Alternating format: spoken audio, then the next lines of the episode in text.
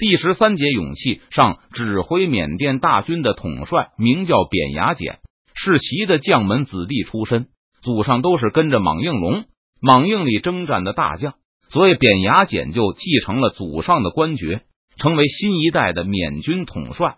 在莽白的篡位行动中，扁牙简也率军支持莽白，因此深获现任缅王的恩宠和信任。在军中。典雅简力主与明军立刻展开决战，将入侵者尽数歼灭或驱赶出缅甸，以保证莽白的威信不堕。听说有数千明军打算渡江后，典雅简毫不犹豫的否决了手下半渡而击的计划。贼人兵少将寡，若是半渡便击，那剩下的贼人不就都跑了吗？这些贼寇偷袭八莫，屠戮军民，岂能让他们这么便宜的跑了？不。我们要等这几千贼人尽数渡江，然后一股歼灭。看到明军只能依靠着少量的木筏和船只渡江后，扁牙简顿时又是一阵冷笑。就靠着这么点木牌，他们全军何时才能尽数渡江？生怕吓跑了明军，扁牙简一连串下达了好几道命令，严令各部坚守本阵，不许贪功攻打还没有来得及完成渡河的明军。扁牙简估计了一下，觉得至少要几个时辰，这几千明军才能全数抵达东岸。在把自己估算的时间通报给各将官的同时，扁牙简还再次强调道：“不听将令擅自出击者，虽胜一斩。本将要在这里全歼贼寇，不让一人一马逃脱。”看到第一批登陆的明军只有可怜巴巴的百来个骑兵后，扁牙简对明军的轻视达到了顶端。摇头叹道：“贼人完全不成章法。我熟读兵书，渡江一定要步兵先行。要不是本将打算全歼贼人，三万大军一人吹一口气就把他们都吹下江去了。幸好看到明军船只返回的速度还算不错，望着那些急急忙忙去装载下一批士兵的明军船只，扁牙简觉得明军大概不会让他等上一天。”接着，缅甸人就看到上岸的明军纷纷跳上战马，然后向着中军位置行来。这些明军的行动速度并不算很快，只是以小跑的速度向缅甸军队这边接近。这些人是使者吗？中军的缅甸军人面面相觑。如果说是开战前的使者，一次来一百个人似乎太多了；而如果不是使者，那么，这一百个明军骑兵向三万个缅军跑过来，意欲何为？难道是来投降的吗？狄三喜带着骑兵保持着小跑的速度前进，在江岸上的时候，他就看到对面缅军的阵容横跨南北，布满了整个视野。而离开江岸后不久，随着狄三喜距离缅军的阵地越来越近，很快他就看不到敌军的两翼部队了。他紧紧盯着前方敌军的大旗，看着他在视野里变得越来越清晰。缅军的中军像是一道黑色的城墙，横在狄三喜的眼前，背后似乎还有些大象的影子。当能够分清缅甸中军的人形时，狄三喜飞快的望了望左右两侧，他统帅的明军骑兵已经深入到缅甸大军之中。两翼突出的敌军对这一小队明军已经形成了包围之势，两侧的距离很远，能看到的都是密不透风的敌军人墙。狄三喜感到自己的呼吸也有些沉重。自从讨到先锋任务以来，狄三喜的脑袋一直因为兴奋而有些发热。刚才登陆后发起进攻时，狄三喜知道自己是万众瞩目的焦点。江岸另一边的数千明军肯定都在聚精会神的盯着自己的背影，这更让他感到浑身热血沸腾。而现在沸腾的热血稍微平静了一些，发热的脑袋被迎面而来的风一吹，也清醒了许多。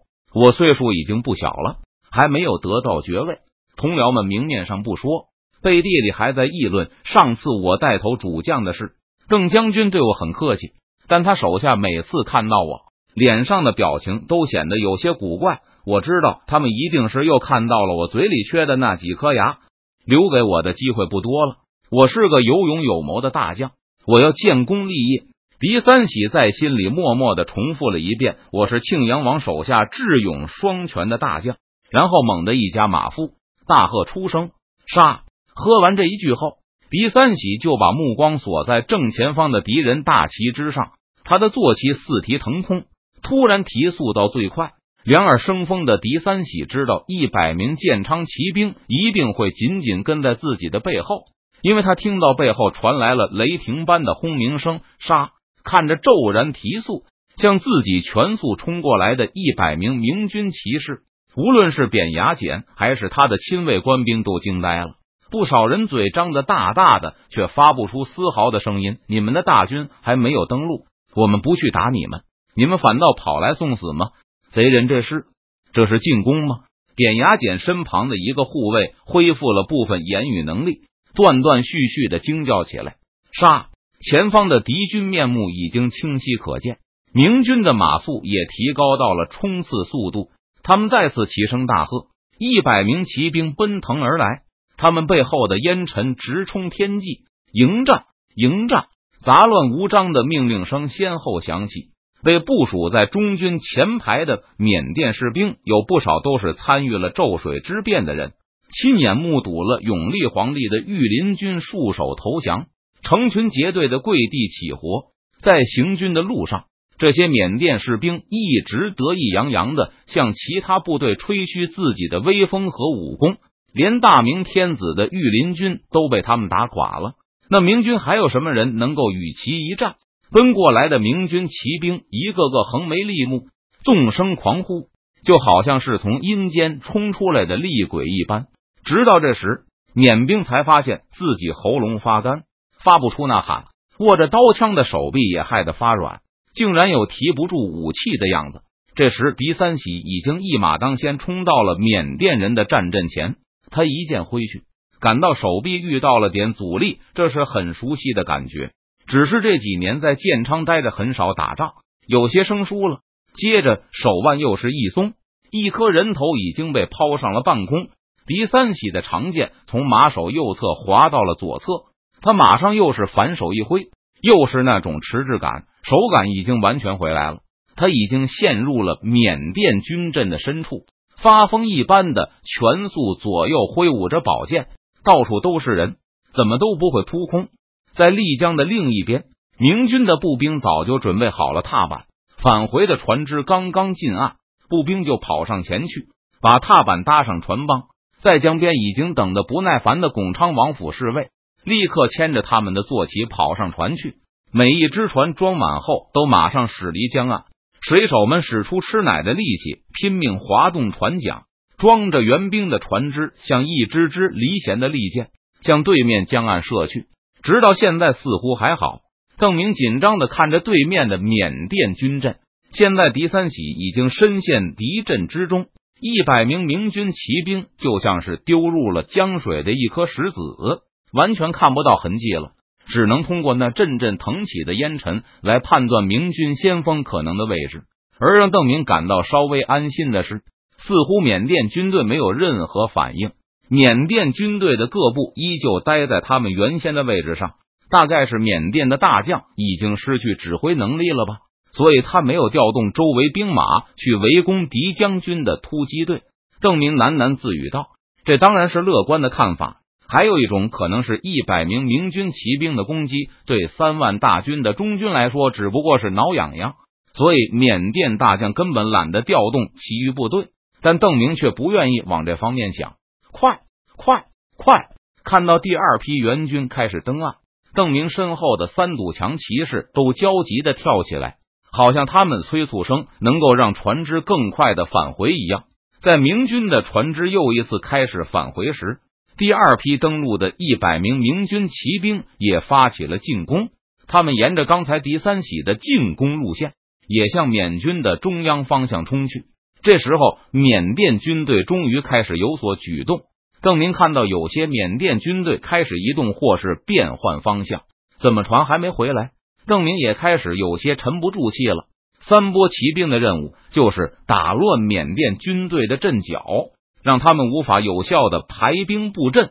而在这三波骑兵后，还有数千明军披甲步兵等着赶过去，对大乱的缅甸军队发起最后的一击。船只终于又回来了，给邓明的感觉就好像是等了一个世纪那么长，他牵着自己的坐骑赶到岸边，几个明军步兵又一次放下了踏板，然后全力扶住他，让骑兵能够安全迅速的上船。邓明带着自己的战马，第一个通过了踏板。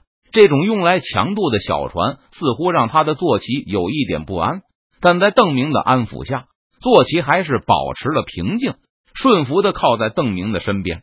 在三堵墙渡江的时候，邓明听到了火铳声，这毫无疑问是缅甸军队的火力，因为明军的骑兵没有携带任何火药兵器。缅甸的潮湿气候并不适合使用弓箭。所以在火铳出现后，很快就成为了缅甸人最喜欢的远程兵器。刚才在敌三喜发起冲锋时，很多缅甸士兵向着已经杀到眼前的明军骑兵扣动扳机时，才发现还没有点燃火绳。本以为明军需要很久才能渡江，主帅才会下令攻击，所以士兵们为了安全并没有引火。现在缅甸军队终于开始反应过来了。